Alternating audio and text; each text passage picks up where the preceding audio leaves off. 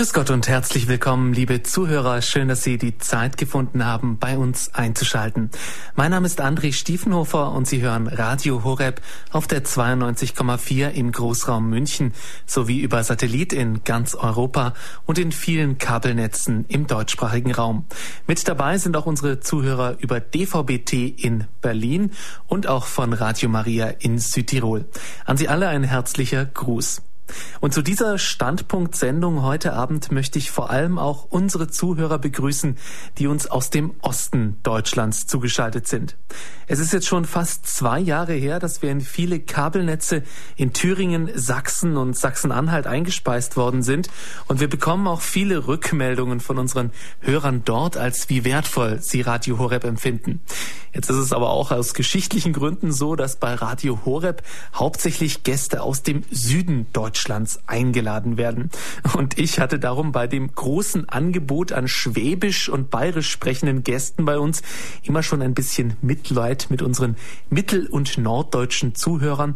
Und darum freut es mich jetzt auch ganz besonders, dass wir einen waschechten Sachsen bei uns hier im Studio begrüßen können und noch einen dazu einen, der im Osten Deutschlands auch sehr bekannt ist. Grüß Gott, Dr. Theo Lehmann. Grüß Gott. Herr Dr. Lehmann, jetzt hat man in dem kurzen Grüß Gott nicht viel von Ihrem Sächsisch gehört. Das wird sich in der Sendung jetzt wahrscheinlich noch ein bisschen mehr anbieten. Ja.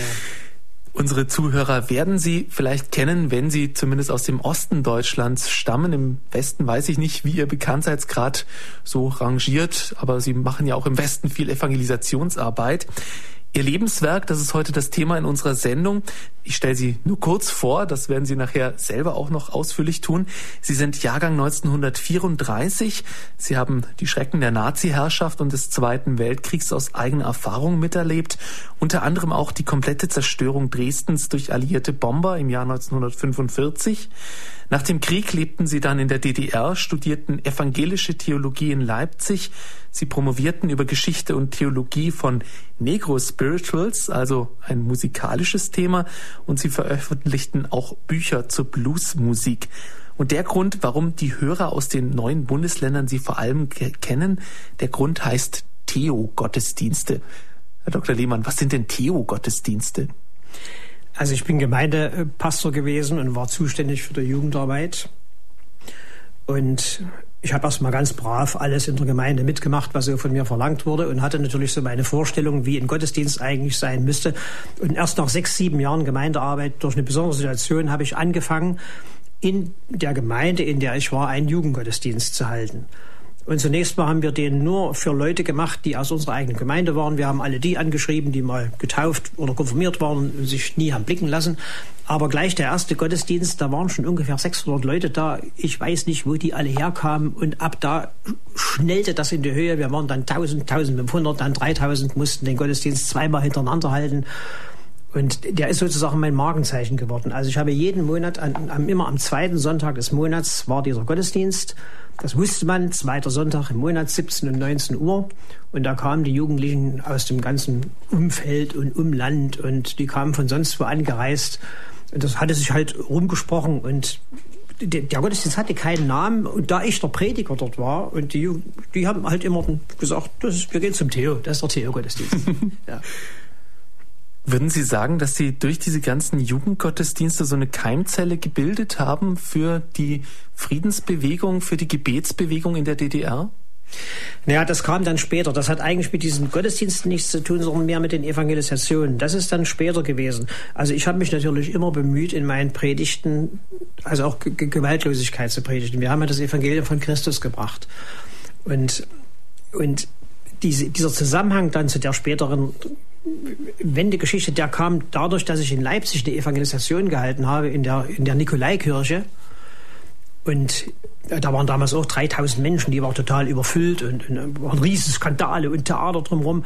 Jedenfalls, als die Woche vorbei war, da haben dann Mitarbeiter sich gesagt, das kann jetzt nicht vorbei sein. Wir, das muss irgendwie weitergehen. Und haben dann beschlossen, ein Friedensgebet anzufangen, eben in dieser Nikolaikirche und das ist eine ganz kleine mickrige Angelegenheit gewesen. Das ist eine kleine Gruppe gewesen, die sich ganz treu und brav Jahr um Jahr, Montagabend da getroffen hat. Das hat ganz winzig angefangen. Und da das ist aber dann am Ende das geworden. In der Nikolaikirche hat sich das ja alles dann alles abgespielt.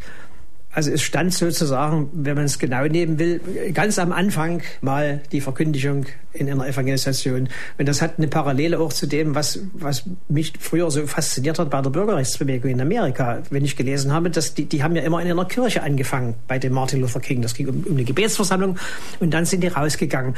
Und das, das war ja damals auch, waren die Gottesdienste die eigentliche Keimzelle dessen, was dann in den Straßenkämpfen und so weiter passiert ist. Genau diese Parallele hat sich fast ähnlich, hat sich das bei uns so entwickelt. Wie gesagt, das hing mit einer Evangelisation zusammen.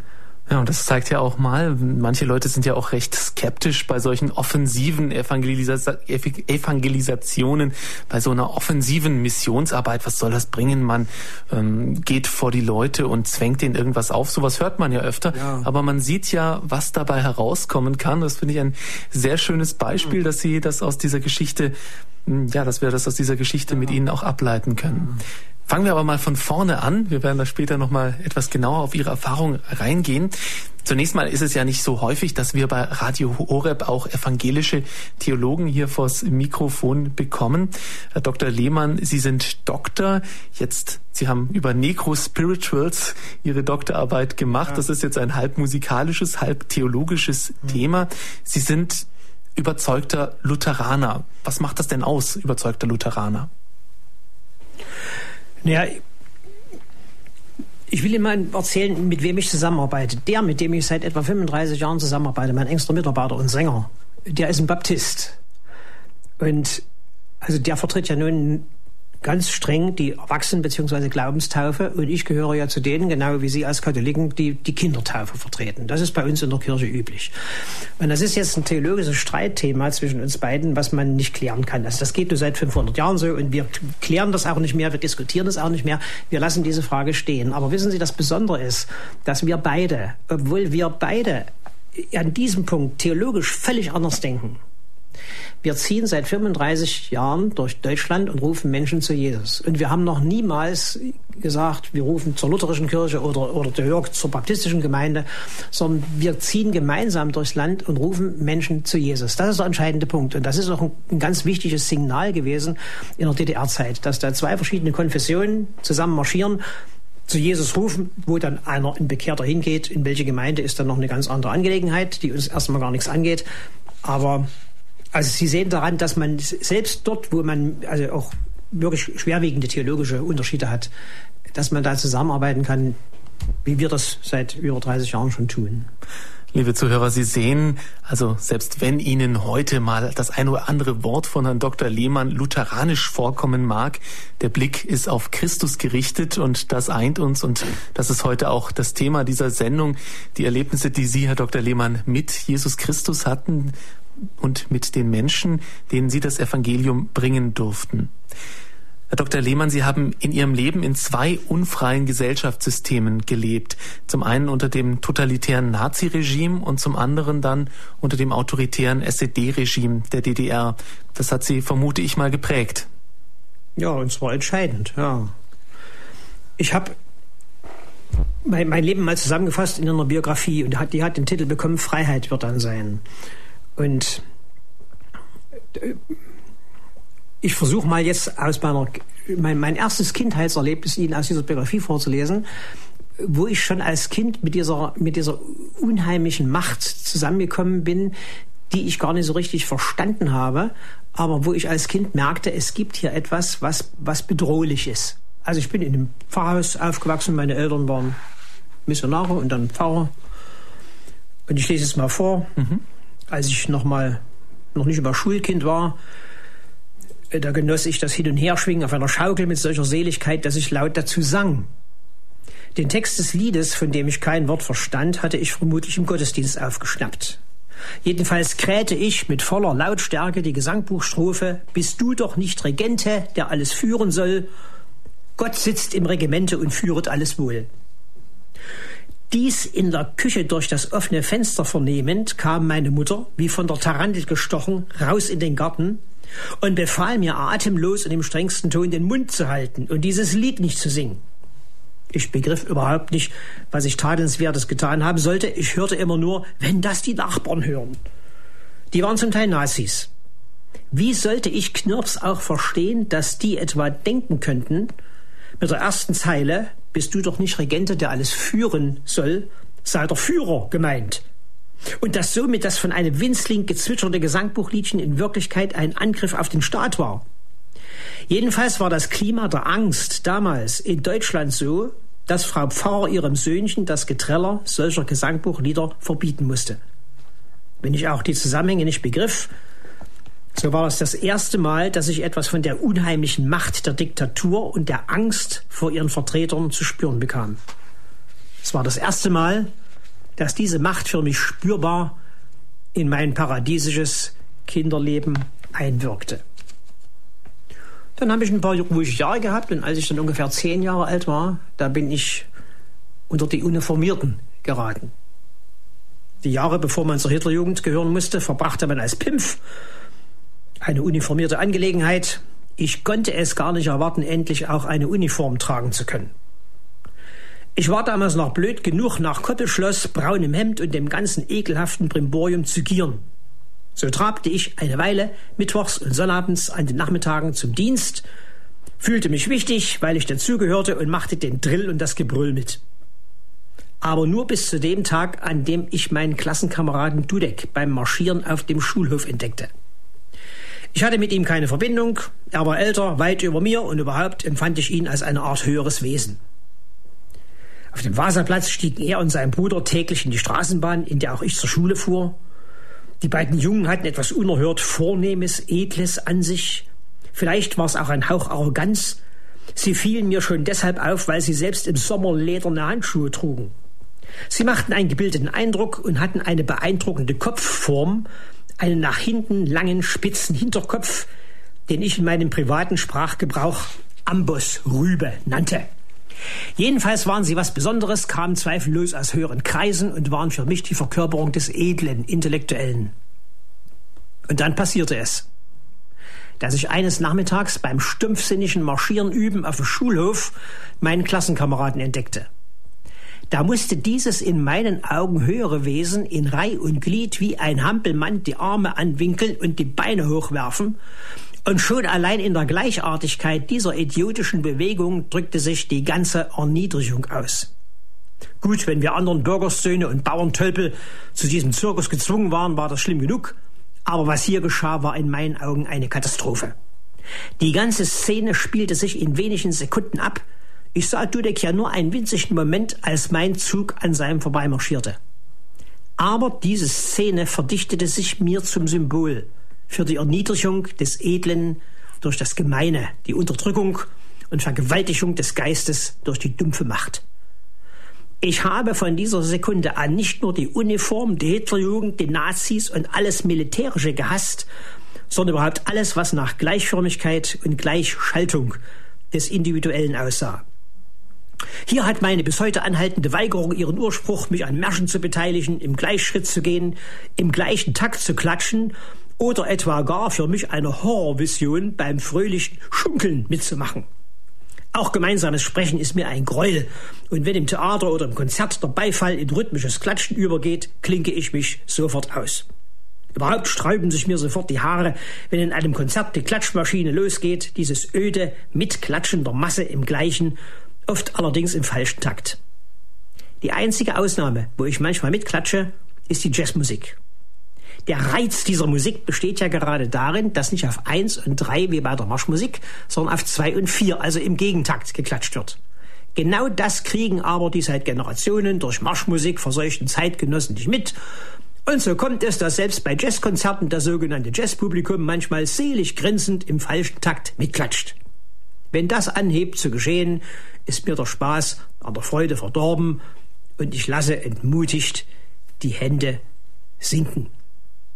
Vielleicht hängt meine Liebe zu Gospelmusik und Jazz auch damit zusammen, dass diese freiheitliche Musik eben nicht den stupiden Rhythmus des Maschinenzeitalters verkörpert, das den Menschen zur Maschine degradiert hat.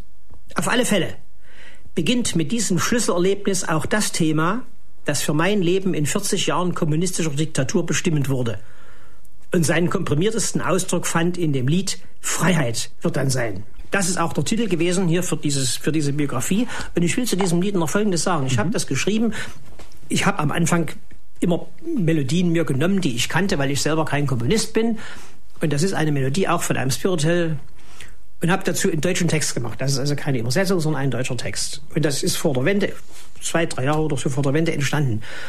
Und äh, Sie werden das Lied gleich hören. Damals war das so, wenn die, wenn die Band anfing, das Lied zu intonieren, da standen die Menschen auf, ohne dass man die aufforderte. Die standen zu Tausenden auf und haben dieses Lied gesungen. Das war in Sachsen, das war wie eine Hymne, eine Freiheitshymne. Freiheit wird dann sein. Wir hören es mal.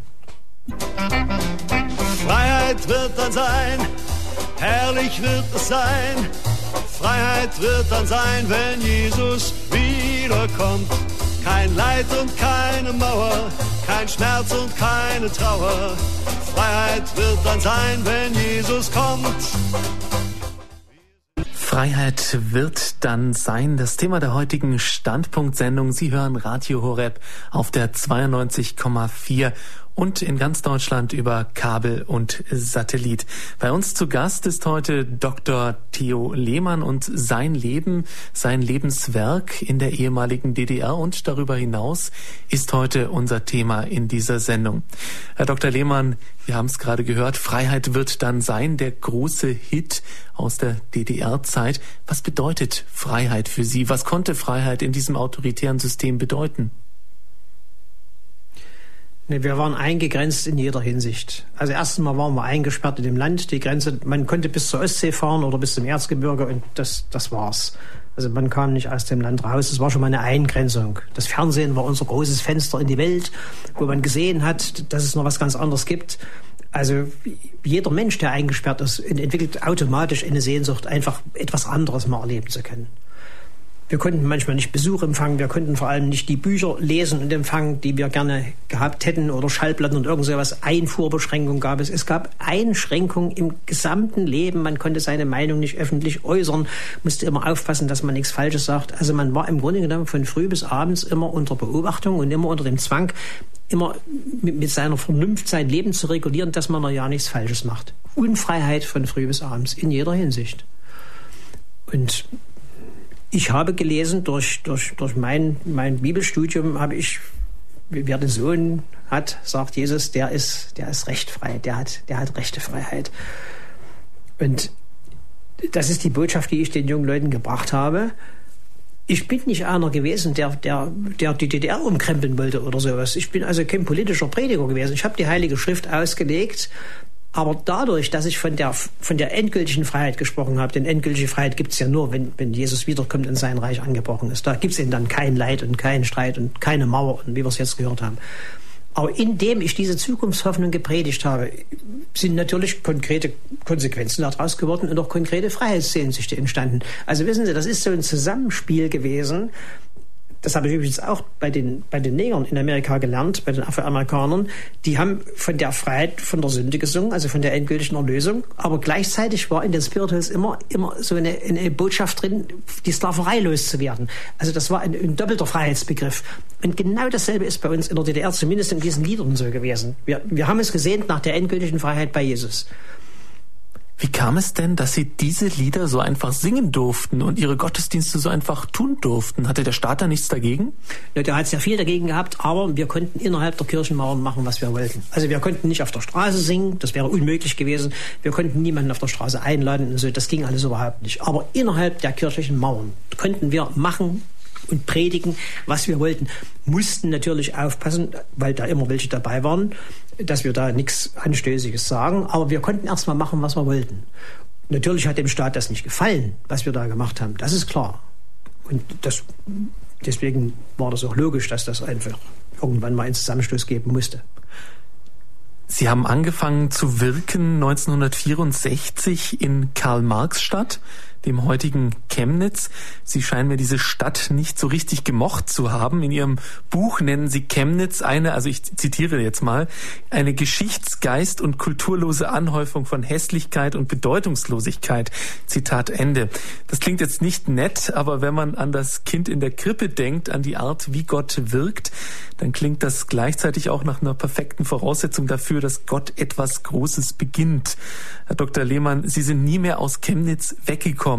Denken Sie denn heute immer noch so über diese Stadt? Ja, ich denke immer noch so, und diese Stadt hat nach wie vor ihre eigenen Probleme. Ich will nur ein, wir wollen nicht lange über die Stadt reden, aber mal als Beispiel. Die Stadt hat jetzt beschlossen, auf der Autobahn solche Schilder aufzustellen. Wenn die Leute auf der Autobahn fahren, Hinweis auf Chemnitz. Und da war nur ein halbes Jahr lang oder noch länger Diskussion mit den Stadtvätern und der Bevölkerung in der Zeitung. Was machen wir denn da drauf? Was ist das Besondere von Chemnitz? Und die haben sich auf nichts einigen können, weil es eben, es gibt nichts Besonderes, was man da drauf machen kann. Und jetzt steht da drauf Chemnitz, Stadt der Moderne. Also die haben noch gar nicht mitgekriegt, dass wir in der Postmoderne leben. Die Chemnitzer, die haben die nur draufgeschrieben, Stadt der Moderne. Haben ein Haus drauf abgebildet, das ist ein jüdisches Kaufhaus, das ist 100 Jahre alt und steht seit zwei Jahren leer. Also verstehen Sie, die Stadt hat selber Schwierigkeiten, sich selber zu, zu definieren überhaupt. Naja. Wie konnten Sie in dieser Stadt denn irgendwas beginnen?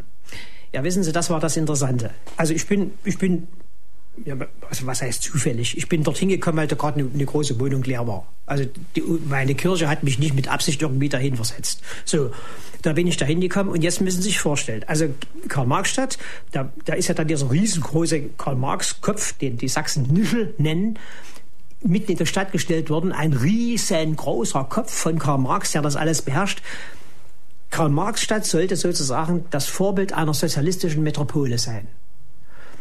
Und die Lehre der Marxisten war ja, die Kirche ist auf einem absterbenden Ast, die stirbt allmählich aus, das ist so ein kapitalistisches Anhängsel und da der Kapitalismus verschwindet, verschwindet die Kirche automatisch von der Bildfläche. So. Und jetzt passierte Folgendes. Ausgerechnet in dieser sozialistischen Metropole starb die Kirche nicht aus, sondern die war äußerst lebendig. Und da gingen nicht nur alte Frauen hin, sondern das waren ja Jugendliche, die in die Kirchen strömten. Also dass das zu einer Konfrontation kommen musste, das war ja, das war ja klar, weil das passte einfach nicht in das sozialistische Menschen- und Staatsbild rein. Und ich habe mich nur immer gefühlt als ein Prediger der Wahrheit, der da zwischen sämtlichen Stühlen sitzt. Ich bin in diese Stadt gekommen, habe dort als Prediger gelebt und habe versucht zu predigen und die Wahrheit zu sagen. Und wie Sie das gemacht haben, das klingt jetzt so auf jemanden, der das von außen hört, jetzt erstmal so, ja, Sie haben ein bisschen fetzige Musik gespielt, die Jugendlichen eingeladen. Jetzt könnte man genauso gut sagen, Sie haben versucht, so wie die Jugendlichen zu sein, oder? Naja, erstens mal war ich ja damals jünger und natürlich habe ich, naja, was heißt denn wie die Jugendlichen sein? Wissen Sie, das, das ist ein ganz gefährlicher Punkt. Wenn man als Prediger so, so versucht, Sprache der jungen Leute zu sprechen, die man vielleicht selber gar nicht spricht, das ist sehr gefährlich. Also ich habe mich mein Leben lang bemüht, ich, ich zu sein. Und, und mich nicht zu verbiegen und irgendeine so eine, so, eine, so eine Rolle zu spielen. Aber natürlich war ich damals, naja, wie das damals war, wissen Sie, Schlaghosen und so eine Riesenkanten, Haare so und so. Man, man war irgendwie für die jungen Leute natürlich eine, eine, eine Art Idolpersönlichkeit. Das ist schon, ist schon wahr. Ja es wuchs und wuchs und wuchs. Sie haben vorhin selber gesagt, Sie haben sich gewundert, wie viele Leute denn da ankamen. Ab wann wurde denn der Staat auf Sie aufmerksam, die Stasi? Ja, das, das ging sehr schnell. Also die waren schon vorher auf mich aufmerksam geworden. Vom ersten Jugendgottesdienst an hat der Staat versucht, diesen Jugendgottesdienst zu verhindern. Also vom ersten Gottesdienst an war das schon. Aber aufmerksam geworden sind die schon vorher auf mich wir hatten in unserer Gemeinde ein, ein Mädchen, die war 13, 14 und die ist erschossen worden aus Versehen. Es gab damals eine, eine sogenannte GST, das heißt Gesellschaft für Sport und Technik. Das war ein bisschen so ein Tarnname. Das war eine vormilitärische Ausbildung für junge Leute. Und bei so einer Ausbildungsstunde, da hat ein Gewehr auf dem Tisch gelegen und das war nicht beaufsichtigt und das war geladen. Und da hat der, der Freund von dem Mädchen, der hat, wie das Jungs machen, der hat eine Waffe gesehen, hat daran gespielt. Und da hat sich der Schuss gelöst und der Schuss hat seine eigene Freundin ins Herz getroffen. Und die musste ich beerdigen. Nun können Sie sich mal vorstellen, ich komme da rein in die Beerdigungshalle, alles voller Fahnen und Lehrer und FDJ und Partei und diese ganzen Betonfressen, die da standen. Ich habe also gezittert und geschwitzt vor Angst. Was machst du hier? Und ich habe, bevor ich meine, meine eigentliche Trauerpredigt gehalten habe. Da habe ich so einen Vorspruch gemacht und habe gesagt, ich bin hier als Prediger der Wahrheit. Und wenn hier alle schweigen, das mache ich nicht mit. Und da habe ich erstmal offen darüber gesprochen, dass sie erschossen worden ist. Und dann habe ich gesagt, dass Waffen nicht in die Hände von Kindern gehören und gleich gar nicht in die Hände von Mädchen. Also was völlig dem Erziehungsideal der DDR widersprach. Na, und solche Sprüche habe ich da abgelassen. Habe noch die Gebote vorgelesen und nach dem fünften Gebot, du sollst nicht töten, da habe ich eine Pause gemacht. Eine ganz lange Pause. Da habe ich gar nichts mehr gesagt. Und also diese Pause, das war vielleicht die stärkste Predigt, die ich über das fünfte Gebot je gehalten habe ich musste also ganz vorsichtig sein mit dem, was ich sage. Jedenfalls ab da war, ging ein Terror dann gegen mich los. Ich kriegte schon am Grab vom Rektor eine Zensur. Da hat schon der, der Rektor am Graben nur gesprochen. Carla, du, du bist für den Frieden gestorben. Die, die war nicht für den Frieden gestorben. Die ist aus Versehen erschossen worden. So war die Wirklichkeit. Also da kriegte ich schon meine Zensur am Grab mitgeteilt. Und dann gab es hinterher, da, da war ich noch an so einem anderen Gottesdienst beteiligt. Der, sollte, der wurde dann auch verboten. Und also ab da war ich im Visier der Stasi drin. Mhm. Ich wundere mich sowieso, wie Sie so stark wirken konnten in der DDR, wie Sie Ihre Jugendgottesdienste umsetzen konnten, wie Sie predigen konnten. Ich würde mir einfach vorstellen, da tauchen plötzlich zwei Männer im Auto auf, nehmen Sie mit und Sie verschwinden. Ja, die Angst habe ich immer gehabt. In dieser Angst habe ich jahrzehntelang gelebt. Das hat es ja auch gegeben, dass solche Männer, wissen Sie, die haben manchmal solche Drohgebärden gemacht. Die haben richtig vor unserem Haus gestanden den ganzen Tag. Wenn ich in mein Auto stieg, sind die hergefahren durch die ganze Stadt. Die haben das so gemacht, dass man es merkt. Also das war eine Drohgebärde. Und das, ich sage Ihnen, es macht einen auch nervös. Weil ich habe dann meine Familie mitgenommen, dass ich nicht alleine war in dem Auto. Man hat also immer in dieser Angst vor sowas gelebt. Und ich habe Gottes, ich habe einen Gottesdienst zum Beispiel, erinnere ich mich, Sie müssen sich vorstellen, ich habe wie auf so einem großen, wie so einem großen Podium gestanden und die Kirche, ein paar tausend Leute vor mir, die standen auch im Mittelgang und die Tür war immer offen, weil Leute raus und rein gingen. So. Und ich konnte über die ganze Masse weg auf den oberen Platz gucken, vor der Kirche, und sah, während ich predigte, wie solche Mannschaftswagen hielten und solche Uniformierten darunter sprangen.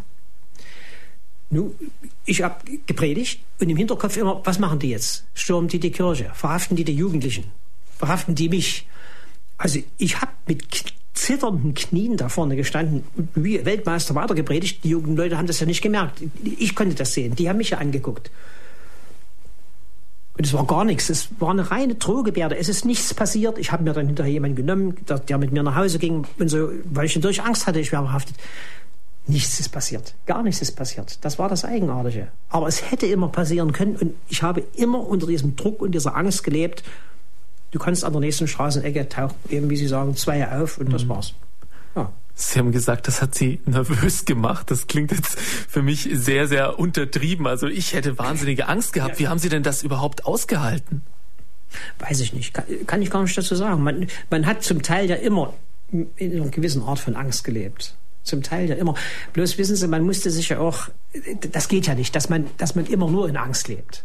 Also man muss ja irgendwie auch mal was, sozusagen was Normales finden. Man muss ja zum Beispiel immer vorsichtig sein. Es kommt irgendjemand zu Besuch oder zur Seelsorge meldet sich an. Und man wusste ja nie, ist, will der wirklich in seelsorgerlichen Rat oder ist das ein Spitzel, der mich nur ausspionieren will? Also man musste, was ja für einen Pfarrer eigentlich unmöglich ist, man musste immer Misstrauen haben. Man konnte den Menschen nicht einfach so vertrauen. Bloß wissen Sie, sie können nicht immer so leben. Das geht nicht. Und ich hatte in meiner Wohnung waren immer ein Haufen junge Leute. Man konnte nicht immer alles verstecken und über nichts mehr sprechen. Also wir haben dann irgendwann mal beschlossen, gut, wir werden keine politischen Witze erzählen, niemanden in Gefahr bringen, aber wir müssen ein normales Familienleben zum Beispiel führen. Weil sonst würde man ja verrückt. Also man, wissen Sie, verstehen Sie, man lebt nicht ständig bewusst unter Angst, aber irgendwo war die immer da. Das war immer die Alarmglocke im Hintergrund. Wer ist das? Was will der von mir? Was kann ich jetzt sagen? Oder was darf ich jetzt nicht sagen? Das, das war immer so. Gab es irgendwann mal eine Zeit später in der DDR, in der das nicht mehr so schlimm war? Nee, das wurde dann immer schlimmer. Ja, in, den letzten zwei Jahren wurde das, konnten, konnten wir ja mehr unternehmen, da ist dann mehr Offenheit gewesen. Aber es war im Grunde genommen die ganze Zeit so. Zumindest für solche Leute wie mich, die, die mit dem Staat irgendwie in Konfrontation geraten waren. Es gab ja viele Bürger, die haben ihren Frieden gemacht und haben die Klappe gehalten und denen ist ja nichts passiert. Es ist ja nicht allen so gegangen wie, wie mir. Wer stark unter Beschuss ist, der kann auch stark wirken durch Gott. Haben Sie den Heiligen Geist dadurch besonders stark erfahren oder? Wissen Sie, ich habe, das, das ist bei mir schon damit losgegangen. Ich habe immer eine Gruppe gehabt, mit der ich zum Beispiel alle Predigten besprochen habe und mit der ich das vorbereiten konnte und beten konnte. Ich bin nie alleine gewesen. Ich war nie ein, also ein Einzelkämpfer. ich, ich habe die Stärke der, der, der Gemeinschaft und des gemeinsamen Gebetes in diesen Jahren erfahren. Ohne die wäre das ja alles gar nicht denkbar gewesen. Und wir haben ja vor jedem Gottesdienst, wenn ich Ihnen das erzähle, haben wir unser Gebets, haben wir Abendmahl gefeiert, vor jedem Gottesdienst. Eine Gebetsgemeinschaft gehabt. Da waren ja manchmal 50 Leute da. Wir konnten in der kleinen Sakristei gar nicht uns kaum bewegen. Was denken Sie denn, was das für, für, für, für dichte Veranstaltungen gewesen sind, wo wir, wo wir von Anfang an wussten, also wir wollen, wir wollen die Wahrheit sagen, aber wir wollen keine Dummheit machen. Da haben wir, wir haben das nur so machen können, indem wir Gott darum gebeten haben, um, also um, um wissen Sie, klug wie die Tauben und, und, und also ohne falsch wie die Tauben, aber klug wie Schlangen sein. Also das war dieses Kylla und Charybdis, zwischen der man sich bewegte. Was müssen wir sagen in aller Offenheit und wo müssen wir es klug irgendwie anders, anders verschachteln? Und das ist immer meine Bitte auch, auch gewesen vor jeder Predigt. Und das Ganze auch getragen durch eine große Gebetsgemeinschaft, wie Sie gerade gesagt haben. Eine Mitarbeiterschaft gehabt, die das mitgetragen hat. Ja. War die denn die ganze Zeit da? Wenn so viel Verfolgung ist, gibt es ja auch Menschen, die darunter zusammenbrechen, die das einfach nicht machen können oder haben Ihre Mitarbeiter das alle ausgehalten? Also naja, es ist ja aus, aus der Mitarbeiterschaft selber in, in, in Spitzel mit rausgekommen. Wissen Sie, das ist keine homogene Gruppe. Da, da war ja selbst der Judas mit dabei. Aber ich will mal sagen, die, die Grundgruppe, die mich da die ganze Zeit begleitet hat, auf die konnte ich mich wirklich verlassen. Ja. Stand Ihre Kirche denn völlig auf Ihrer Seite während dieser ganzen Zeit gegen den SED-Staat? Naja, also als der Gottesdienst anfing, habe ich nur Krach mit der Kirche gehabt, weil, weil die gegen diese ganze Form und alles waren. Also ich musste zum Bischof und sonst was war Riesentheater. Wie das ist, wenn Sie in der Kirche irgendwas Neues anfangen wollen, geht ein Riesentheater los und ich sollte mich, sollte Liturgie einbeziehen und was alles, das konnte ich ja alles gar nicht machen. Also da gab es eine, eine, das war aber mehr eine theologische Auseinandersetzung. Jedenfalls, die, die mir aber schon wirklich an den Nerven gegangen ist ich muss dann in der späteren Zeit, als ich dann auch, ich bin dann Jugendevangelist geworden und bin durchs Land gereist als Prediger. Und da muss ich sagen, die Kirche hat im Großen und Ganzen mich wirklich gestützt. Und das war sehr wichtig für mich, dass ich eben nicht ein freischwebendes Exemplar war, sondern dass ich wirklich die Kirche hinter mir hatte. Es hat Fälle gegeben, wo die mich ein paar Mal im Regen haben stehen lassen. Das ist sehr bitter für mich gewesen. Und das war aber für mich sehr lehrreich. Wissen Sie, ich habe dann, ich habe Punkte gehabt, wo ich gemerkt habe, da hatte ich mich auf meine Kirche verlassen und meine Kirche um Schutz gebeten. Und das haben die nicht gemacht. Egal aus welchen Gründen. Und da habe ich gemerkt, das heißt ja in der Bibel, verlasst euch nicht auf Menschen. Und dann ist mir mal klar geworden, also es gibt einen Punkt für einen Prediger. Da hilft mir kein Bischof, kein Landeskirchenamt, keine Kirche, nichts. Da bist du ganz allein Gott verantwortlich und niemand anders das ist erstmal so, als ob einem der Boden unter den Füßen verschwindet, wenn man sich das klar macht. Und genau das ist aber dann für mich mein tragfähiger Boden gewesen, weil ich dann gemerkt habe, ich, es gibt Punkte, da bin ich nur von Gott abhängig. Das hat mich freier gemacht, unabhängiger von Menschen. Ich brauchte dann nicht mehr dauernd die Fragen, helft mir oder was. Das hat mich freier und unabhängiger gemacht. Als ich durch diese Erkenntnis gemerkt habe, ich bin von Gott abhängig und nicht von, vom Schutz irgendwelcher Leute. Bin aber dankbar, dass meine Kirche im Großen und Ganzen sich hinter mich gestellt hat. Ja. Und wenn Ihnen der Boden mal weggezogen wurde, war da immer das Netz von Gott da? Haben Sie Gott dann immer gespürt? Ich, ich bin nie in eine solche Verzweiflung gefallen, dass ich mich völlig verlassen gefühlt hätte oder so. Nie. Hm. Niemals. In meinem ganzen Leben nicht. Sie sind Evangelist. Ja. Wenn man jetzt das Wort Evangelist hört, dann denke ich jetzt sofort an Menschen, die einem auf der, in der Fußgängerzone ansprechen. Und das Wort Evangelist hat so in landeskirchlichen, egal jetzt evangelischen oder katholischen Kreisen, immer auch so ein bisschen so ein Beigeschmack von, naja, der geht sehr auf die Gefühle der Leute ein, der ist so ein bisschen ein, ich sag's mal negativ, Seelenfänger. Mhm. Wie haben Sie denn mit diesem Image in den Landeskirchen zu kämpfen? Ja, weil ich einfach nicht so bin. Ich bin ein absolut, Sie haben es ja schon gesagt, nüchterner Lutheraner bin ich. Gefühle spielen bei mir überhaupt keine Rolle, das gibt es gar nicht. Es geht darum, dass man sich Christus anvertraut und nicht seinen Gefühlen. Im Gegenteil, ich rede immer gegen Gefühle, die sind überhaupt keine gute Glaubensgrundlage. Im Gegenteil. Und ich sage den Leuten immer, ihr sollt, ihr sollt glauben, es geht nicht um, um, ums Fühlen. Also ich mache ganz normale, nüchterne Veranstaltungen als Evangelist. Das ist sechs Abende hintereinander. Habe ich zwei Musiker, die mit den Leuten singen und die Leute singen. Und ich habe dann eine halbe Stunde eine Verkündigung. Predigten, die immer auf diesen einen Punkt hinzielen, dass Menschen begreifen, ich bin vor Gott verloren. der ist bereit, mich zu retten. Und wenn du willst, kannst du jetzt kommen und dein Leben in die Hände von Gott legen. So. Sie bieten immer eine Lebensübergabe an bei Ihren Veranstaltungen. An jedem Abend gibt es diese Möglichkeit, diese Entscheidung zu fällen. So, wir haben da vorne ein Kreuz, man kann nach vorne kommen und dann mit mir zusammen Übergabegebet sprechen, so nennen wir das, wo sich ein Mensch Gott anvertraut. Ja. Und dann gibt es Mitarbeiter, die mit denen reden und so, dann geht das alles weiter. Aber dieser, das ist der eigentliche Knackpunkt der Evangelisation, dass, dass die Botschaft so zugespitzt wird, dass es zu diesem Moment der Entscheidung kommt. Also, dass man, und dass man eben nicht nur sagt, entscheide dich für Christus, sondern dass man noch die Brücke baut, wie er es machen kann. Nämlich jetzt gleich auf der Stelle kannst du mit mir ein Gebet sprechen. Und das ist dann der Schritt. Ist diese Art der Evangelisation denn zeitgemäß heute für die Landeskirchen? Naja, wir sind in Landeskirchen ganz, ganz wenige Evangelisten. Das ist bei uns kein eigentliches Berufsbild. Das wird nicht gerade gefördert. Es reden zwar heute bei uns alle von Mission und Evangelisation und das betont jeder Bischof und wir haben Synoden, die die Priorität und die Wichtigkeit der Mission betonen von früh bis abends. Das sind aber meistens Luftblasen und die Wirklichkeit sieht so aus, dass wir kaum Evangelisten haben, kaum Nachwuchs haben und dass auch kaum gefördert wird. Sie sind jetzt Evangelist und wenn Sie mir erzählt haben, wie das in der DDR war, unter welchen Umständen Sie da evangelisieren mussten, dann müssten Sie jetzt doch eigentlich aufblühen. In unserem freiheitlichen Deutschland müsste Evangelisation doch wunderbar möglich sein. Sie können ja überall alles sagen, was Sie wollen. Ja, genau darin liegt aber die Gefahr jetzt und das Problem. Ja, wir können jetzt alles sagen, was wir wollen.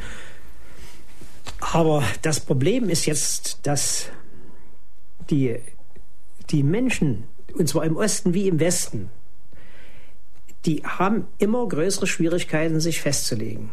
Also gerade die jungen Menschen. Ich habe ja vor allem Jugendevangelisation gemacht. Die können sich kaum auf den Beruf festlegen, auf den Lebenspartner und auch nicht auf den Glauben. Wissen Sie, das ist eben so diese, die, die kommen heute mal, gucken sich einen Abend das an, den nächsten Abend gehen sie irgendwo anders hin. Und wir merken an der, es wird schwieriger, Menschen zu bekehren, dass sie sich also auf Christus festlegen.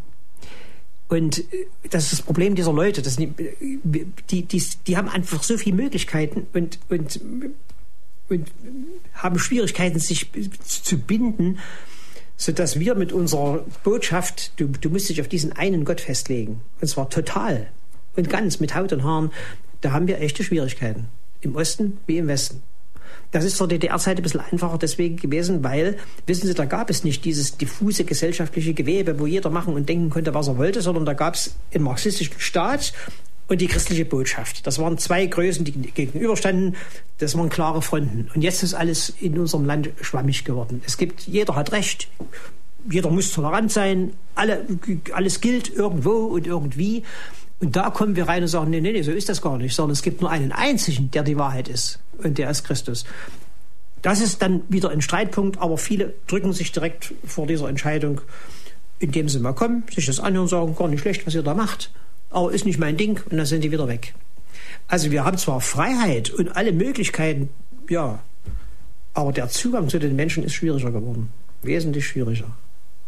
Freiheit wird dann sein, heute das Thema und der Titel unserer Standpunktsendung hier bei Radio Horeb. Bei uns zu Gast ist Dr. Theo Lehmann, Evangelist und bekannter Prediger auch aus DDR-Zeiten. Dr. Lehmann, wir haben vorhin ein Lied gehört, Freiheit wird dann sein. Das war ein hoffnungsvolles Lied, das auf ein zukünftiges Ereignis hindeutete. Nun, das zukünftige Ereignis ist zumindest aus weltlicher Sicht eingetreten. Zumindest der Fall der DDR, der Mauerfall. Und damit war aber nicht alles zu Ende. Wir haben es gerade gesagt, es kamen neue Schwierigkeiten. Haben Sie mit diesen Schwierigkeiten gerechnet, als Sie in der DDR gepredigt haben? Nee, so weit haben wir ja gar nicht gedacht. Was dann kommen könnte, wenn wir mal vielleicht in die westliche Welt reinkommen. Wissen Sie, es hat ja keiner von uns, also gewusst oder, oder geradezu zu glauben und zu hoffen gewagt, dass das so schnell kommt. Also, dass die DDR mal zu Ende geht, das, das habe ich ja schon aus der Bibel gewusst. In der Bibel werden ja immer wieder Reiche beschrieben, die eben, wenn sie gottlos waren, von der Bildfläche verschwunden sind. Und das habe ich den jungen Leuten noch immer gepredigt. Irgendwann ist ein Reich, das ohne Gott lebt, das, das, das hat keinen Bestand, das wird vorbei sein. Das war uns klar. Aber dass, dass wir das zu unseren Lebzeiten noch erleben würden, und zwar so schnell, das hat kein Mensch geahnt. Geschweige denn, dass wir uns jetzt hätten solche Gedanken machen können, was Sie gerade gefragt haben, wie das dann sein könnte, wenn. Also so weit könnten wir gar nicht denken. Wie haben Sie denn den Mauerfall erlebt? Das muss ja eine Bombe für Sie gewesen sein. Ja, ich habe es erlebt wie die meisten von uns vor dem Fernseher. Wir saßen damals in diesen Tagen und Wochen, wir saßen ständig in jeder freien Minute vor dem Fernseher, Ost, West. Ständig kamen neue Nachrichten, die Welt veränderte sich in jeder Minute. Also man musste immer Informationen aufnehmen. Und wir hockten ja ständig vor dem Fernseher und bei der, beim Mauerfall war es genau dasselbe. Da haben wir vor dem Fernseher gesessen, geheult, wie die ganze Nation heulte ja damals, was wir vom Fernseher geheult haben. Das, das, das waren ja Emotionen, da brach ja was auf.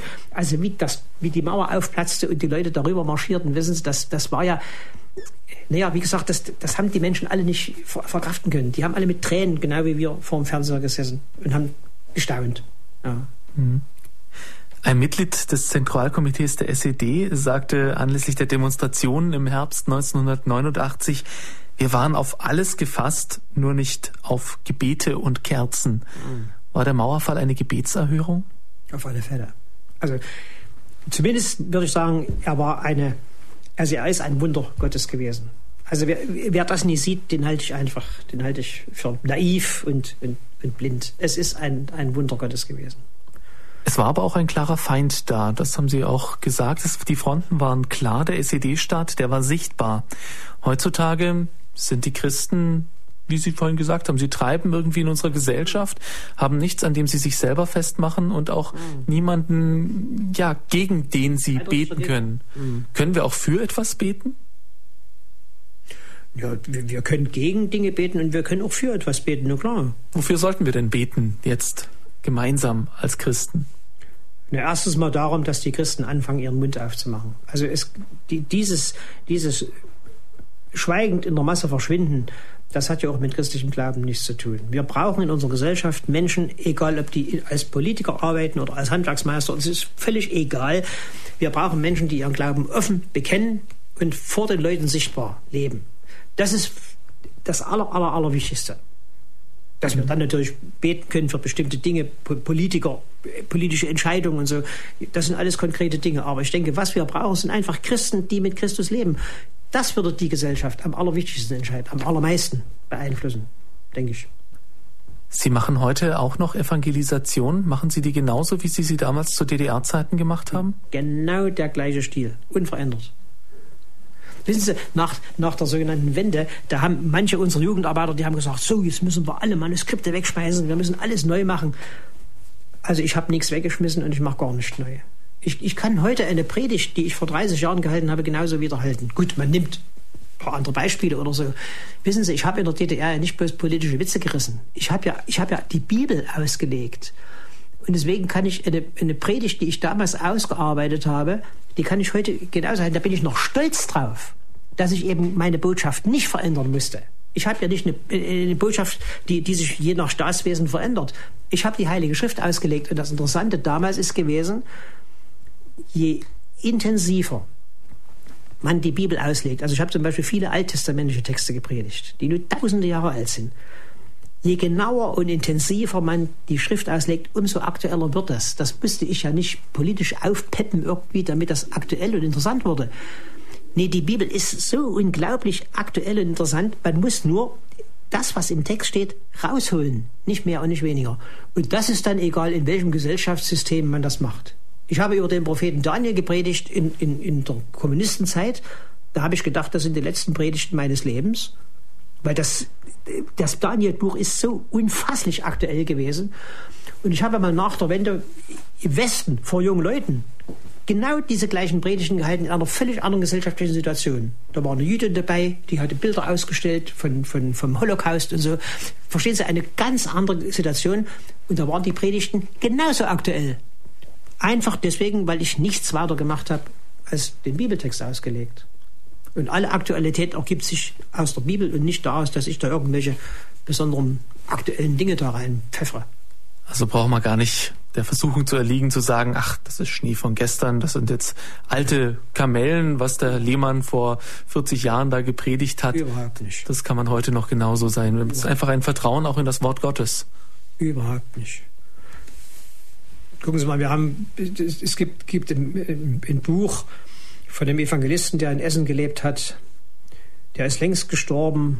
Das ist das verbreitetste christliche Buch in deutscher Sprache. Das sind Predigten, die hat der Mann vor 60, 70 Jahren gehalten. Der hat auch nur die, die Bibel ausgelegt. Das war noch während der Nazi-Zeit und danach. Und trotzdem ist das heute eines der aktuellsten Bücher nach wie vor. Hm. Weil er die Bibel ausgelegt hat. Der Wilhelm Busch ist das gewesen. Mhm. Sie haben in Ihren Gottesdiensten viel erlebt, in Ihren Evangelisationen. Was ist denn jetzt so im Nachhinein das, was Ihnen am meisten in Erinnerung geblieben ist? Na, wissen Sie, eins ist schon mal interessant gewesen. Schon die Menge, diese vielen Menschen, die da waren. Sie müssen sich mal überlegen, was das für die jungen Leute bedeutet hat. Denen ist ja gesagt worden, ihr seid Schlüssel der Gesellschaft und ihr sterbt aus und so. Und die waren ja oft auch kleine Gruppen im Erzgebirge irgendwo, haben die sich nur zu fünft oder zu zwölf getroffen. Jetzt kommen die in eine Kirche rein, wo über tausend junge Leute drinnen sind und singen da gemeinsam. Wissen Sie, bevor ich überhaupt gepredigt habe, da war das ja schon ein Glaubenszeugnis, dass da so viele Christen überhaupt zusammen waren. Jetzt merkten die nämlich, das ist ja gar nicht wahr, dass wir bloß eine kleine Splittergruppe in der DDR sind, sondern wir sind Tausende junge Menschen, die zu Christus gehören. Also das war schon mal durch die vielen Leute, das war schon eine Predigt in sich.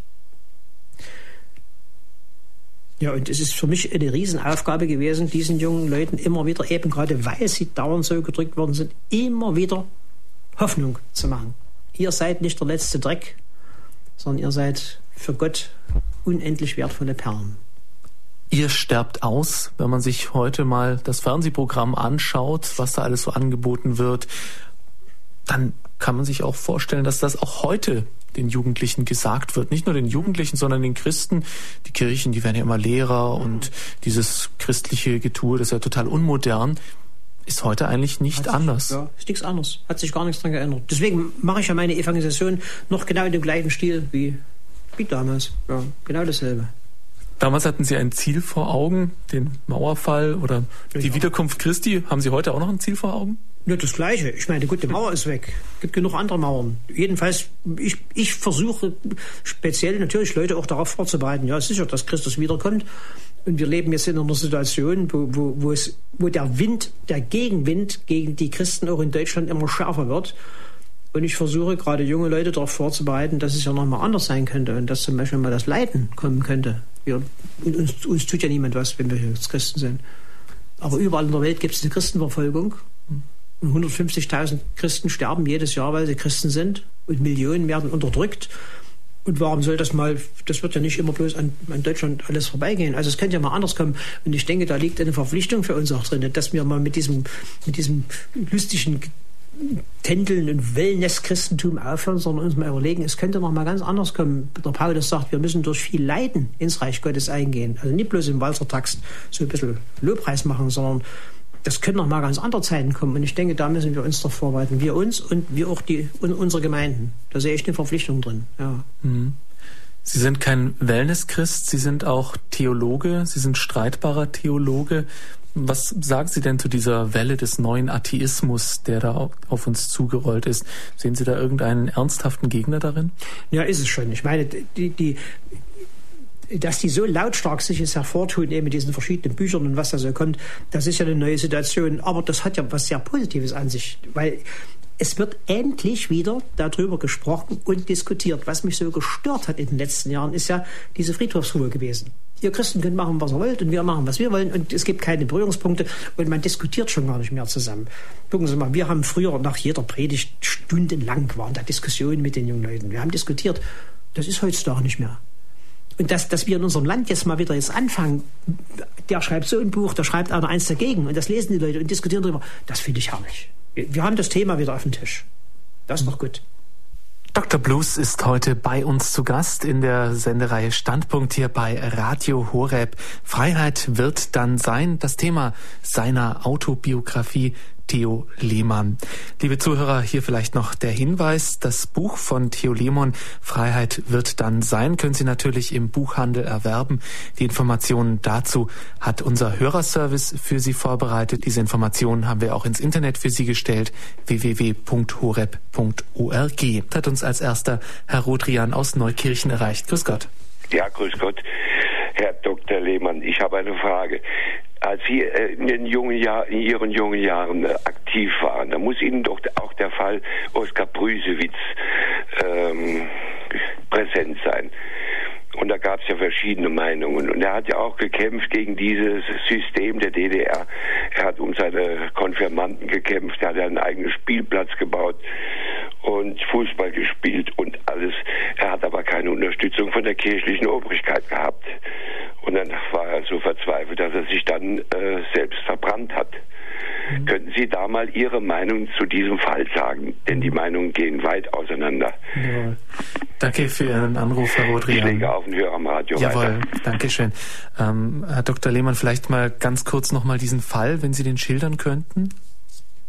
Der Brüsewitz, der ist ein Pfarrer gewesen, der hat wirklich sich um, um, um seine Gemeinde und seine jungen Leute wirklich be bemüht. Er war eine bisschen exzentrische Persönlichkeit, der hat also sehr eigenartige Dinge gemacht für die jungen Leute, aber man, es hat eine große Liebe dahinter gesteckt. Aber was ich schon vorhin gesagt habe, wenn Sie in der Kirche irgendwas Neues oder anderes machen, da sind Sie irgendwie ein bisschen ein Außenseiter.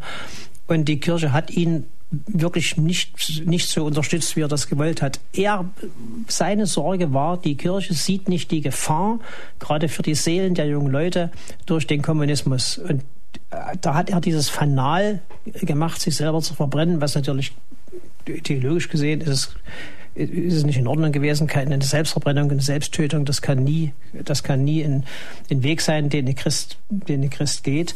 Aber der Mann ist so verzweifelt gewesen über das Schweigen der Kirche, dass er das gemacht hat.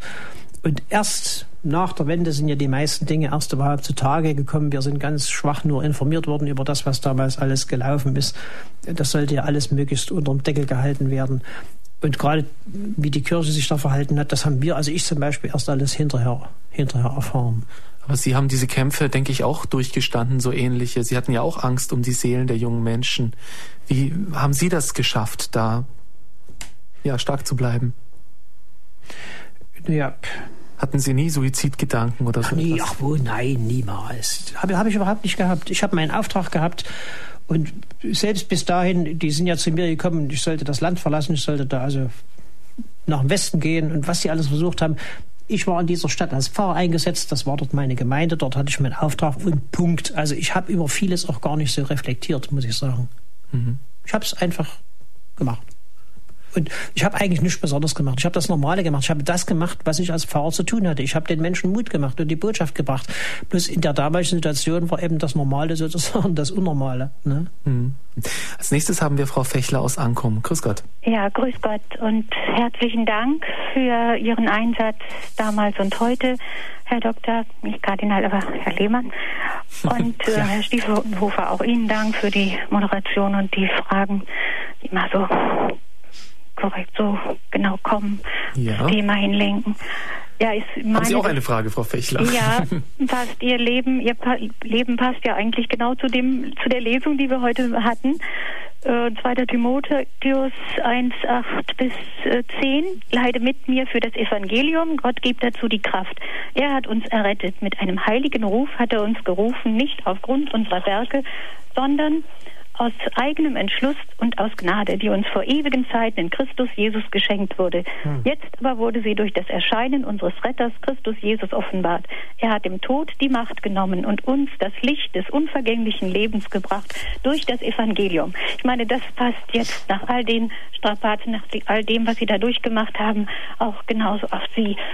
Und jetzt wollte ich noch fragen, wenn Sie jetzt also diese Lebensübergabe, wenn Sie das machen in diesem ähm, in diesen Gottesdiensten, die ja. Sie halten, ja. ja. das ist jetzt einmalig. Aber wie ist es denn, das, was man da, ähm, das, was man da tut, das muss doch wiederholt werden. Und wie ist es so, kommen Sie nochmal mit denen zusammen? Wird das irgendwie weitergeführt oder äh, gehen die da nach Hause und äh, man hat die Hoffnung eben, dass das wirklich jetzt äh, ehrlich gemeint war und dass sie jetzt etwas Neues mhm. beginnen. Vielleicht, ja. viele waren ja auch vielleicht auch schon auf dem Wege ja, zu Jesus und haben gesucht.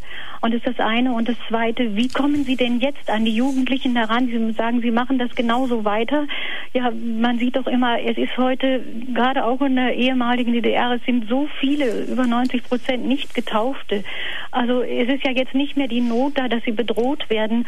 Sie sind, ähm, ja, sie können ungehindert all den Konsum mhm. haben, den sie hier haben. Ja. Und das ist ja nicht gerade, was den Glauben äh, fördert und auch die Liebe äh, zum Wort Gottes. Und dass sie da kommen zu diesen Veranstaltungen, haben sie jetzt auch noch Tausende. Also wenn ich dann sehe, Berlin hieß es, mhm. dann die größte Silvesterparty, die es überhaupt gibt. Ich habe gedacht, wenn es hieße, die ja. größten Dankesgottesdienste, die, die am meisten besuchtesten Dankesgottesdienste in Berlin, nach, gerade nach diesem Fall der Mauer, das müsste sich doch durch die Jahre fortsetzen. Aber das ja. war, dann Silvester können sie ja immer noch feiern. Das war nicht. Und da war ich doch sehr traurig, als ich das hör, als ich nur das hörte. Gut, okay, danke Frau Fechler für ja, Ihre Fragen. Ja, könnte noch weiter fortführen, aber ich höre genau. auch bitte andere Okay, an. erste Frage war erstmal die Nachbereitung. Wie sieht das denn aus, wenn sich junge Leute bekehren bei Ihnen auf der Evangelisation? Also, Frau Fächer, Sie haben gesagt, das muss ja wiederholt werden. Das muss nicht wiederholt werden. Das geht um Erstbekehrung. Gucken Sie mal, der verlorene Sohn, der kam einmal nach Hause und nicht wieder. Bekehrung ist einmal eine Lebenswende, die grundsätzlich ist. Und dann muss man sich natürlich immer wieder korrigieren und, und, und, und zu Gott halten. Und damit das möglich ist, da bekommt bei uns jeder, der in irgendeiner Weise sich während so einer Evangelisation bekehrt, der bekommt einen persönlichen Partner. Und dieser persönliche Partner, der hat für den täglich zu beten, der hat den zu begleiten, den zu Hause zu besuchen, zu sich einzuladen, mit in die Gemeinde zu nehmen, zum Gottesdienst abzuschleppen. Also der begleitet den eine ganze Zeit und zwar so lange, bis diese Person dann in einer bestimmten Gemeinde, in der sie sein will, verwurzelt wird, entweder getauft wird oder eben als Christ selbstständig leben kann. Also so eine Begleitfunktion. Und äh, das ist sozusagen die, die, das, die Hilfe, die wir dem anbieten, damit aus diesem ersten entscheidenden Schritt wirklich ein Lebensweg mit Jesus werden kann. So, das zu dieser Frage. Und was jetzt diese, diese vielen Leute betrifft, die früher mal in der Kirche gewesen sind, wissen Sie, ich war nie so naiv zu glauben, dass das weitergeht. Bedenken Sie mal bitte, die vollen Kirchen in der, in der sogenannten Wendezeit, die hingen ja damit zusammen, dass die Kirche ein Dach gegeben hat den Leuten, die zum Beispiel auswanderungswillig waren. Die konnten nirgends sich treffen, aber in der Kirche konnten sie das. Am Montagabend sind die Kirchen voll gewesen, aber die waren am Sonntag früh genauso leer wie heute. Und ich habe nie die Illusion gehabt, dass die Massen, die damals Montagabend zu den Gebetsversammlungen kamen, dann später in der Kirche früh erscheinen würden. Das ist nicht eingetreten und das, das war auch gar nicht anzunehmen. Also ich gehöre nicht zu den Naiven, die gedacht haben, jetzt ist die große Masse nur in die Kirche eingezogen, sondern im Gegenteil, die große Masse ist aus der Kirche ausgezogen, als die Kirche ihre Funktion erfüllt hatte, nämlich ein demokratisches Forum zu liefern dann kam dann die D-Mark und dann kamen die vollen Kaufhäuser und dann haben die Menschen nur noch eins im Sinne gehabt, Weltreisen machen, Geld ausgeben, Stereoanlage kaufen und so weiter. Und deswegen ist es bei uns jetzt immer und immer schwieriger geworden, Menschen anzusprechen. Und das haben Sie ja auch gesagt. Wie macht man das? Ich kann Ihnen da kein Rezept geben. Wir, wir haben wirklich Schwierigkeiten. Das ist überhaupt die allergrößte Schwierigkeit bei allen Evangelisationen. Wie kriegen wir Leute egal ob junge oder alte, wie kriegen wir die überhaupt in eine kirchliche Veranstaltung rein? Das ist das Problem bei Pro Christ und allen Evangelisationen, großen und kleinen. Und meine Lösung ist die, wir müssen natürlich eine gute Werbung machen, das ist klar, aber wir bekommen Leute unter die Verkündigung von Gottes Wort nur durch, oder in der Hauptsache durch persönliche Einladung. Also ein Christ muss eine Beziehung aufbauen zum anderen und kann den dann zu einer Veranstaltung einladen und da kann er die Botschaft hören. Und das muss miteinander gehen. Also die persönliche Evangelisation mit der Veranstaltungsevangelisation. Und wenn das miteinander gekoppelt wird, haben wir eine Chance, Menschen anzusprechen. Aber das geht nur mit Hilfe von vielen, vielen, vielen Christen, die da mitmachen. Evangelisation also die Aufgabe auch jedes Einzelnen. Fühlen Sie sich angesprochen, liebe Zuhörer? Als nächster ist Herr Simon aus Garmisch-Partenkirchen in der Leitung. Grüß Gott. Ja, grüß Gott. Ich habe zwar keine Fragen, aber ich möchte meine Hochachtung dem Dr. Lehmann aussprechen mhm. für seinen Mut in dieser Zeit. Und das ist ja kaum zu überbieten noch, was er da geleistet hat, mindestens zu dieser Zeit. Und vielen herzlichen Dank für Ihr Zeugnis jetzt hier im Radio. Das wollte ich nur loswerden. Herr Simon, da, Ja, das ist natürlich äh, nett, was Sie jetzt gesagt haben. Aber ich muss das mal ein bisschen runterspielen. Wissen Sie, ja. ich lese viele, viele Zeitschriften von, mhm. von, von großen, also von, von Menschen, die in den Ostblockländern leben und gelebt haben. Mhm. Und wissen Sie, was die erlebt haben? Ja.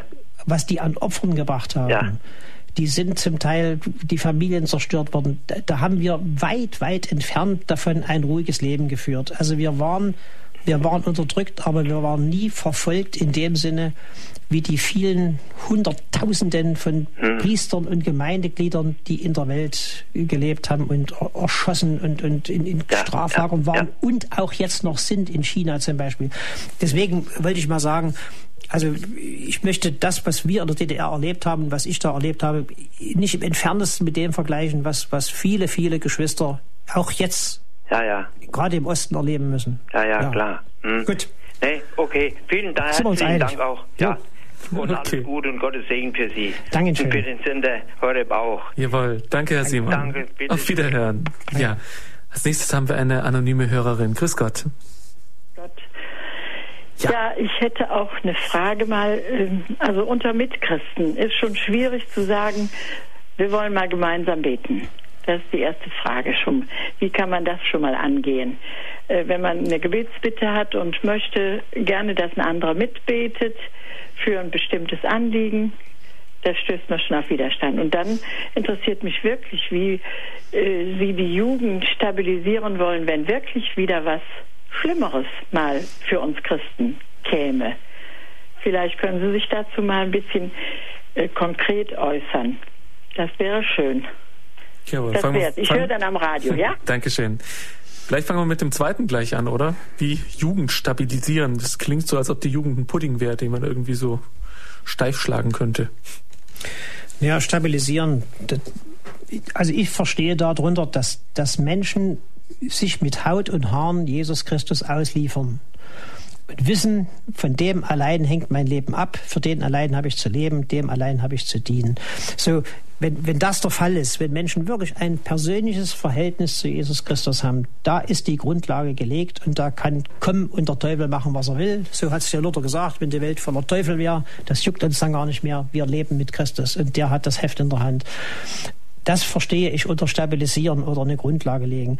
Und wenn, wenn ich heute beobachte, dass in vielen Kirchen oder gerade in Jugendkreisen eben weiter nichts sich abspielt, also ein bisschen so ein leichtes Singen und, und ohne, wo kein Tiefgang mehr ist, wo man sich gar nicht mehr wirklich mit der Bibel befasst, da sage ich, wenn die Menschen das Brot von Gottes Wort nicht einnehmen, regelmäßig, da werden sie dann nichts haben, wenn mal der Sturm kommt. Und deswegen bin ich dafür, dass, dass, dass wir uns immer fester auf eine biblische Grundlage stellen müssen und uns damit beschäftigen müssen und nicht mit allen möglichen Dingen und vor allem nicht denken, wir kämen vom, also um, um das Leid herum. Das, das gibt es gar nicht. Das hat es noch nie gegeben in der Kirchengeschichte. Mhm. Und da schließt sich jetzt auch gleich die erste Frage an. Die Dame hatte anscheinend niemanden, mit der mit ihr betet, mit ihren Mitchristen. Wie kann man Mitchristen die ja auch gläubig sind, dem er auch nichts vorschreiben kann, sagen, hey, bet doch mal mit mir. Ja, also es gibt doch zum Beispiel am, am Jahresanfang immer eine Allianzgebetswoche. Ich weiß nicht, ob Sie das schon gehört haben. Da treffen sich Christen in der ganzen Region, die, die alle zu Jesus Christus gehören, obwohl sie aus unterschiedlichen Gemeinden kommen. Also das geht von, von Freikirchen bis zu Katholiken, Evangelische, alles durcheinander. Und die treffen sich und und beten zusammen, meistens für einen bestimmten Zweck und dann sind Gebetsgemeinschaften. Also das ist das ist ja in Deutschland seit vielen, vielen Jahren üblich, wo Hunderttausende sich treffen. Das ist immer in der ersten oder zweiten Januarwoche. Ich weiß nicht, ob Sie sowas schon mal mitgemacht haben. Und da, wenn Sie sich da mal mit reinsetzen, da werden Sie merken, dass es in Deutschland Christen aus allen möglichen kirchlichen Gruppierungen gibt, mit denen man wirklich beten kann. Also ich da, wünsche Ihnen, dass Sie da mal solche Leute finden. Ja. ja da vielleicht auch mal aus der eigenen Pfarrei hinaustreten, aus ja. der eigenen Region. Das ist natürlich vor allem auch im ländlichen Raum schwierig, wenn man wirklich auf dem Dorf sitzt und gerne Gebet möchte und es nicht nur einmal im Jahr oder ähm, zu bestimmten Zeiten, sondern halt wirklich immer eine Gebetsgemeinschaft. Aber da kann man ja auch keine Gläubigen herzaubern, oder? Ja, das natürlich nicht, aber da muss man sich mal umgucken. Wie gesagt, es gibt diese Allianzgebetswoche ist was ganz Wunderbares. Das ist ein deutliches Zeichen dafür, dass es geht. Da muss man einfach mal gucken, ob das in der, in der, in der Nähe auch ist. Ich kenne ja Ihre Wohnsituation ja. oder Gemeindesituation jetzt nicht. Ja, ist ja auch, muss ja auch immer ganz ähm, auf den Einzelnen abgestimmt sein. Und es gibt natürlich die verschiedensten Möglichkeiten. Über Radio Horeb haben Sie auch die Möglichkeit, Ihre Gebetsanliegen einzubringen und hier in der Hörerfamilie für sich beten zu lassen. Als nächstes ist der Herr Natterer aus Bleichach in der Leitung. Leitung. Grüß Gott. Grüß Gott, Herr Dr. Lehmann. Einmal ja. danke für Ihre Ausführungen. Dann würde mich interessieren, uns ist bekannt gewesen und war vielleicht auch, dass man in der DDR zweimal im Jahr abtreiben konnte, sowohl im Frühjahr als auch im Herbst. Und man hat ja in der Wende gesagt, man darf uns die Errungenschaften nicht wegnehmen. Und da ist ja die wachsweiche Entscheidung getroffen im Bundestag. Dann würde mich interessieren, auch in der neuen Zeit haben Sie unter den Schwierigkeiten zu leiden, wo man die gleichgeschlechtlichen Schwulen, Lesben so hinstellt, als ob das normal eine Ehe wäre und so weiter. Äh, und, und man verbietet ja bei uns Menschen und die Menschen den, den Mund, wenn sie vielleicht auch sagen, das kann doch nicht gut sein. Wie kommen Sie daran, wie Sie aus der Bibel sowohl im Alten Testament als wie im Neuen Testament auch da ganz klare Aussagen sehen? Können Sie da vielleicht was antworten? Ich höre mir die Antwort auch am, am Radio an. Danke. Jawohl, danke Herr Natterer. Herr Natterer, es gibt keine Evangelisationswoche, in der ich nicht an einem Abend das Thema Abtreibung behandle. Mit, da haben wir Lieder dazu gemacht und ich spreche darüber, weil das eines der, der schwierigsten Themen heute überhaupt ist und der brisantesten. Und da, da müssen Christen den Mund aufmachen und ihre Stimme erheben. Also das, das mache ich aber schon seit DDR-Zeiten. Und das andere Thema, was die Homosexualität betrifft, das ist genau dasselbe. Da gehen heute die Diskussionen natürlich sofort hoch, wenn man das Thema anschneidet. Ich will das jetzt nicht ausführen, aber wenn, wenn Sie mein Buch lesen, da habe ich drinnen beschrieben, wie ich, wie ich wegen dieses Themas mit dem Bischof von unserer Kirche zusammengerasselt bin. Also da habe ich noch nie den Mund gehalten. Und das sind genau die beiden brisanten Punkte auf dem ethischen Gebiet, wo heute die Christen sich ganz klar positionieren müssen. Und ich tue das so oft es und so gut es irgendwie geht. Hm. Wir haben nun eine Hörerin aus Weidenbuch in der Leitung. Grüß Gott. Ja, grüß Gott. Also zuerst einmal vergilt Gott, äh, Herr Dr. Lehmann, äh, für Ihren Vortrag. Äh, das war äh, sehr interessant alles. Äh, und dann zum äh, Miteinander beten hätte ich jetzt gerne noch was sagen wollen. Äh, ich war äh, über Fasching, war ein Heilungsseminar in, Semin äh, in Neumarkt ja. in der Oberpfalz und äh, also es war sehr schön, wirklich. Mhm. Und da haben wir, also was da geboten worden ist, für unsere, von der Kirche aus, und es wäre so interessant, also das wäre also notwendig, Gott will ja die Einheit im Glauben, dass, dass man auch miteinander, mit, äh, mit den Evangelischen miteinander beten tut. Mhm. Äh, und von daher kenne ich ja das, dass man, also, äh, dass man, äh, dass es Hauskreise gibt, dass man miteinander betet. Ja. Und äh, also in den Heilungsseminar äh, war Kranksalbung und es ist, äh, da war sehr äh, segensreich wirklich. Ja. Habe dann letzten, letzten Tag dann auch noch ganz gut beichten können bei einem guten Priester. Äh, und er hat mir dann ein Büchle noch gegeben zum Schluss. Segnen heilt. Äh, und ich habe jetzt, ich bin jetzt bei der Mutter gerade unten, äh, ich habe sie ins Bett gebracht und ich habe jetzt sofort zu Hause in den Büchler ein wenig durchblättert das ist gerade, wenn man in einem Gebetskreis ist. In Jesu Namen, wenn man da erheilen kann, durchsegnen. Ja. Und also das war jetzt so schön. Ich habe mhm. allein ganz äh, also sehr schön beten können. Ja. Also manchmal hilft es einfach auch, so ein Büchlein in der Hand zu haben. Da braucht man nicht immer Gebetsgemeinschaft, aber natürlich ist das Gebet in Gemeinschaft das, was den Christen so auch ausmacht. Ja. Danke auch für Ihr Zeugnis. Und äh, man ist ja nicht allein, es, sind, es ist ja immer Jesus mit da und die Heiligen sind auch dabei. Mhm. Also. Dankeschön. Danke für Ihr Zeugnis, ja. Ja, liebe Zuhörer, das vielleicht auch als einfach, lassen wir das als Zeugnis stehen. Herr Dr. Lehmann, das Gebet, wie pflegen Sie das eigentlich privat? Sie haben ja immer mit vielen Menschen ihre Evangelisation vorbereitet. Bleibt da überhaupt noch Zeit für Sie und Gott? Also ich habe immer gesagt, wenn, wenn mich jemand fragt, was für mich das Wichtigste am Glauben ist, überhaupt beim Christendienst, was an meinem Glauben, dann ist es das Gebet. Das ist das Entscheidende. Jeder spielt bei mir eine große Rolle und, und gerade was, nee, gerade weil ich dauernd mit so vielen Menschen zusammen bin. Also ich habe fast den ganzen Tag viele freie Zeit, wo ich mich für den Abend vorbereiten kann, weil das Abendsveranstaltungen sind. Da brauche ich viel Zeit fürs Gebet. Wir treffen uns mit, den, mit, mit meinen engsten Mitarbeitern, mit den Musikern schon früh nach dem Frühstück. Da haben wir erstmal unsere Gebetszeit zusammen. Da geht es schon so los. Wir treffen uns vor der Veranstaltung mit den Mitarbeitern. Da haben wir auch eine Gebetsstunde zusammen. Bevor die Veranstaltung losgeht, da lasse ich mich nochmal mit meinen Mitarbeitern von einem anderen segnen.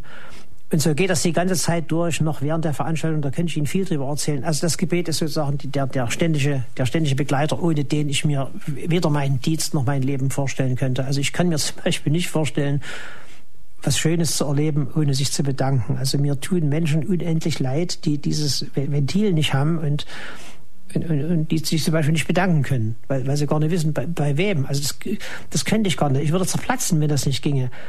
Also ob es negative oder positive Dinge sind, ich kann mir ein, ein, Leben ohne Gebet gar nicht vorstellen. Und ich denke, das ist das eigentliche Christ Kennzeichen der Christen. Und das steht doch so in der Bibel so ähnlich drin. Dass die Christen werden in der Bibel die genannt, die, die Christus anbeten. So nannte man damals die Christen. Ja, Dr. Lehmann, als ich mir Ihre Biografie durchgelesen habe, habe ich mich schon gewundert, dass ein waschechter Theologe und jemand, der so ernsthaft sich auch mit dem Wort Gottes beschäftigt, dann über Musik promoviert. Wie kam es denn dazu, dass Sie ja mal von dem Ernsten abgedriftet sind oder ist Musik auch was Ernstes für Sie? Ach nee, was heißt ernst? Was heißt ernst? Musik ist, ist eine der schönsten Gottesgaben, ein unwahrscheinlich schönes Geschenk. Naja, ich bin einfach als junger Mensch darauf gekommen, mich mit diesem Thema zu befassen, weil, wissen Sie, nach dem Krieg da habe ich so Jazzsendungen gehört und da, da habe ich die These gehört, die, die Jazzmusik käme aus der Kirche. Und wir müssen sich mal vorstellen, nach dem Krieg, da war das Wort Jazz, das war sozusagen also das, das weltlichste für den Christen, was es überhaupt gab. Und dass diese Musik aus der Kirche kommen sollte, das war mir so unvorstellbar, dass ich dachte, das kann nicht wahr sein. Und da bin ich in die Spur gegangen und habe angefangen zu forschen und habe dann festgestellt, es ist tatsächlich so. Eben aus den Negrospirituals, also den geistlichen Liedern der, der amerikanischen Sklaven, ist später dann diese Musik entstanden. Also das hat mich interessiert und so bin ich überhaupt darauf gekommen, diese, diese Quellen da zu, zu untersuchen. Und meine Arbeit ist weniger eine musikalische dann gewesen. Ich habe dann einfach die, die, die Geschichte dargestellt, wie, wie diese Menschen überhaupt zum Glauben gekommen sind und habe dann dargestellt, was die nun in den Liedern mit ihrem Glauben ausgedrückt haben. Das ist meine eigentliche Arbeit gewesen. Aber ich habe natürlich dadurch viel gelernt und meine, die gesamte musikalische Gestaltung meiner Evangelisation bis zum heutigen Tage hängt alles mit dieser, mit dieser Musik natürlich zusammen. Das hat mich stark beeinflusst. Und ich habe am Anfang, als ich die Jugendgottesdienste anfing und mit tausenden Leuten singen sollte und keine Lieder hatte, und ich selber nicht komponieren konnte, da habe ich in meiner Hilflosigkeit eben Melodien geklaut. Ich habe Melodien genommen, die bekannt waren oder die ich kannte und die gut waren und die man ohne groß zu lernen singen konnte und habe einen deutschen Text dazu gemacht. Und so hat es bei mir angefangen. Und dann habe ich viele andere Menschen kennengelernt, die mir dann weitergeholfen haben, mit denen ich dann zusammen auch Lieder gemacht habe und so weiter. Aber ich habe zum Glück Leute, die dann komponieren und die musikalische Seite übernehmen können. Mhm. Und wir haben ja vorhin schon gehört, Freiheit wird dann sein. Dieses Lied haben wir uns vorhin ja auch angehört. Hm, das ist eine Botschaft, die sie durch Musik rüberbringen und sie versetzen sich durch diese Musik auch in die Lage derjenigen, die diese Musik am Anfang geschrieben haben, also der schwarzen Sklaven in den USA. Sie versetzen sich in die Rolle eines Menschen, der nach Freiheit sich sehnt, der nach Freiheit strebt. Jetzt ist Freiheit heute ein großes Wort. Jeder will frei sein, ähm, Freiheit der Selbstbestimmung, Freiheit des Einzelnen. Das ist ein großes Wort und Sie suchen nach einer anderen Freiheit. Ja, also weil, weil ich sage, dass es nur in der Gebundenheit an Christus eine wirkliche Freiheit gibt. Alles andere ist dann schon wieder eine Illusion. Also wenn jeder denkt, Freiheit besteht darin, dass jeder machen kann, was er will, da gibt es ein Chaos. Und das erleben wir ja jetzt, dieses Chaos in unserer Gesellschaft. Also ohne Bindung des Gewissens an Gott wird das mit der Freiheit nichts. Aber die Freiheit ist ein unglaublich wichtiges und, und schönes und herrliches Geschenk, und offenbar ein sehr, eine sehr gefährdete Sache. Und da müssen wir Christen wirklich, wirklich aufpassen, dass, dass dieser Missbrauch der Freiheit auch jetzt in unserer Gesellschaft, dass der irgendwann mal, mal aufhört und eingedämmt wird. Freiheit heißt, dass, dass, dass, ich, dass ich Ja und Nein sagen kann. Ich kann mich entscheiden, ich muss mich entscheiden. Aber ich habe ein Gewissen, das ist an Gott und an seine Gebote gebunden. Sie haben gesagt, früher mussten Sie noch klauen, mussten Sie sich, mussten Sie sich andere Lieder holen und da einfach einen neuen Text draufschreiben. Ist das heute auch noch so, dass Sie sich teilweise was klauen oder haben Sie ein großes Repertoire von allen möglichen Liedern? Also manchmal mache ich das noch, dass ich mir so eine Melodie nehme, aber ich habe, wie gesagt, Freunde, mit denen ich zusammen die Lieder, die Texte schreibe und die dann die Musik dazu machen, die Melodie dazu machen. Zum Beispiel die beiden, die wir gehört haben. Mhm. Mhm. Haben Sie denn da auch aktuelle Texte? Also aktualisieren Sie die immer? Sie haben vorhin gesagt, die Predigten, die nehmen Sie noch von vor 30 Jahren? Ja, das, die, das ständig machen wir neue Lieder zu neuen Themen. Also zum Beispiel machen wir jedes Jahr zu jeder, zu jeder Jahreslösung ein neues Lied. Und wir nehmen uns ständig Themen vor, alles Mögliche vom. Also kann ich jetzt gar nicht alles aufzählen. Jedenfalls versuchen wir natürlich aktuelle Themen aufzugreifen. Das ist ja die, die, die herrliche Möglichkeit in, in, in einem Lied gerade, dass man, dass man das also zusammenfassen kann, was im Moment so in den Köpfen der Leute sich abspielt. Ja. Wie erfahren Sie denn das, dass die Musik Ihnen hilft bei Ihrer Evangelisation? Durch die Zeugnisse der jungen Leute oder Musik ist ja eigentlich auch nur ein Hilfsmittel, ein Instrument, um die Leute zu Christus zu führen. Ja, erst einmal merkt man, wie die Leute mitsingen, ob, ob, sie überhaupt sich damit identifizieren können und mit dieser Musik leben können. Und wissen Sie, man, man kriegt im Laufe der Zeit eine Menge sozusagen Rückmeldungen von Menschen, die mit bestimmten Liedern bestimmte Erfahrungen gemacht haben. Da könnte ich Ihnen viel, viel erzählen von einzelnen Liedern, Geschichten, wie Menschen mit diesen Texten gelebt haben und erlebt haben, dass das, was da formuliert ist, stimmt. Gibt es einen Text, der Sie durch Ihr Leben begleitet hat? Nö, da habe ich einfach zu viele, die ich lieb habe und kenne und Lieder habe. Da könnte ich nicht einen einzelnen nennen, nein. Mhm. Sie haben vorhin angesprochen bei der Frage einer Hörerin, dass jeder Christ Evangelist auch sein muss, jeder Einzelne sich einbringen muss und zusammen mit diesen Evangelisationen nur wirken kann. Das klingt jetzt auf den ersten Blick so ein bisschen nach Zeuge Jehovas. Ja? Überall klingeln an jeder Haustür und jedem von Christus erzählen. Wie grenzen Sie sich denn da ab? Ja, ich meine damit, dass das ein, ein Christ eine Beziehung aufbauen muss zu einem Nichtchristen. Jeder hat doch nicht christliche Nachbarn. Jeder kennt doch eine Verkäuferin, einen Tankwart, die Frau in der Sparkasse oder die, der Mann, der nebenan wohnt. Wir sind doch umgeben von lauter Menschen, von denen wir genau wissen, die gehören nicht zu einer Gemeinde und die haben keine persönliche Beziehung zu Christus. Und da finde ich, muss ein Christ den Mut haben, mindestens zu so einem Menschen mal zu sagen, ich lade Sie mal für einen Abend in der Gemeinde, da ist das und das Thema, da lade ich Sie mal dazu ein. Also der, ich gehe noch gar nicht so weit, dass der jetzt mit diesem Menschen ein Glaubensgespräch führen soll, aber dass ein Christ wenigstens mal den Mut hat, zu einer kirchlichen Veranstaltung jemanden einzuladen. Also das ist sozusagen das Minimalziel.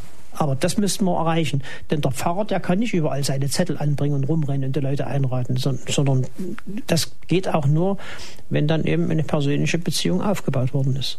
Gibt es denn da genug Angebot in den Kirchen, dass man Leute einladen könnte? Ja, ich würde nicht zu jedem Angebot einladen.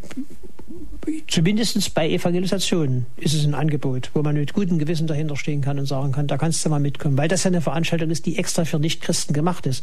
Wir haben viele Veranstaltungen in der Kirche, da würde ich sagen, da muss man nicht unbedingt hingehen. Evangelisationen sind ja Veranstaltungen für Nichtchristen, extra speziell für die gemacht. Und dazu kann man mit gutem Gewissen dann auch einladen.